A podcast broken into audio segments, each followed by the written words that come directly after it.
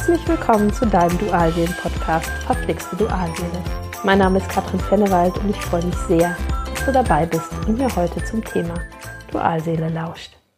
Dualseelenverbindung und was das mit dir macht, das ist mein Thema. Dafür brennt mein Herz. Heute möchte ich mit dir über ein ganz besonderes Thema sprechen. Du hast dich vielleicht von deiner Dualseele getrennt, ihr habt zurzeit keinen Kontakt mehr und du kommst mehr und mehr in deine Kraft. Sprich, dir geht es besser und dann kommt wie aus dem Nichts die Sehnsucht zu deiner Dualseele. Warum das so ist und was für dich dann wichtig sein kann, darüber möchte ich heute mit dir sprechen. Ich habe ja in den letzten Folgen darüber gesprochen, um was es in der Dualseelenverbindung überhaupt geht. Für dich geht es nämlich vorrangig um dich und zwar nur um dich.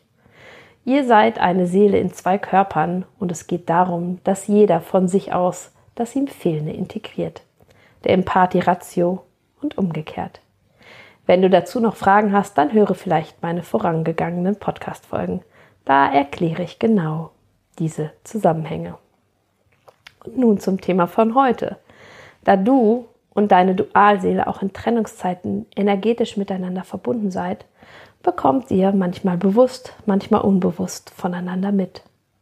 Vielleicht kennst, kennst du das auch. Bei dir ist alles okay, du lebst dein Leben, alles ist, ich sage gerne, alles tut die Bene und dann kommt wie aus dem Nichts dieser Schmerz oder eine Sehnsucht zu deiner Dualseele. Das liegt daran, dass du merkst, dass der andere an dich denkt. Auch deine Dualseele hat Sehnsucht nach dir. Da dein Gegenüber in Liebesangelegenheiten eher der kopfgesteuerte Mensch ist, kommt das bei ihm eher unbewusst und ganz schleichend. Nur dieses in den Schmerz gehen, die Sehnsucht immer wieder erneut zu fühlen, bringt dich überhaupt nicht weiter. Stimmt's? Es raubt dir eigentlich Energie und Lebensfreude. Deine Aufgabe kann es dann sein, nicht in diesen Schmerz und in die Sehnsucht einzusteigen, sondern bei dir, deinen Aufgaben und deiner Liebe zu dir zu bleiben und nicht in alte Muster zu verfallen und dich wieder zu melden oder quasi um seine Zuneigung zu betteln. Entschuldige bitte, wenn ich immer mehr von du und er spreche. Wahrscheinlich sind 95 Prozent der Empathen weiblichen Geschlechts und ihr, die Empathen, hören in der Regel diesen Podcast. Mein authentischer Redefluss mag einfach dass du und er. Also falls du ein Mann bist, sei bitte nachsichtig mit mir und mache aus dem Er ein Sie. Also, deine Aufgabe ist es nicht, in diesen Schmerz und in die Sehnsucht einzusteigen. Das hat aus meiner Sicht zwei Gründe. Erstens kann deine Dualseele nur in den eigenen Schmerz und damit in seine Aufgaben kommen, wenn du ganz rational entscheidest, bei diesen, ich nenne es mal, emotionalen Herzensdingen nicht mehr mitzumachen und dich auf dich zu konzentrieren. Denn er kann diesen Schmerz in der Regel erst fühlen, wenn du deine Ratio integriert hast.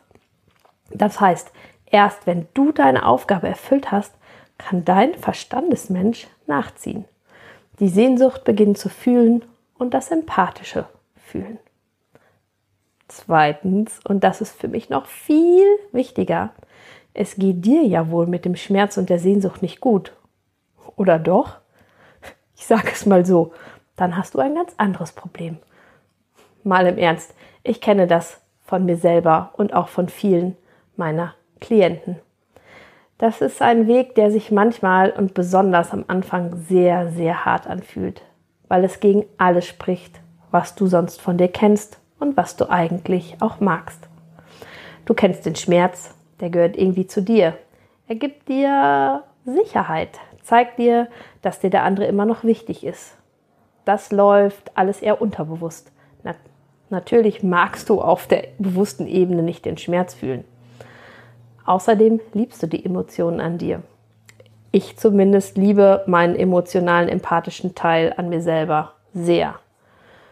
Im Dualseelenprozess und bei der Erfüllung meiner Aufgaben bringt mich das allerdings nicht weiter. Also kann es dein Weg sein, immer mehr rational zu denken und zu sagen, no chance, liebe Dualseele, da mache ich nicht mehr mit. Und zwar am besten nur im Geiste, nicht in der 3D-Welt, ähm, Da reagierst du auf die Sehnsucht bestenfalls gar nicht.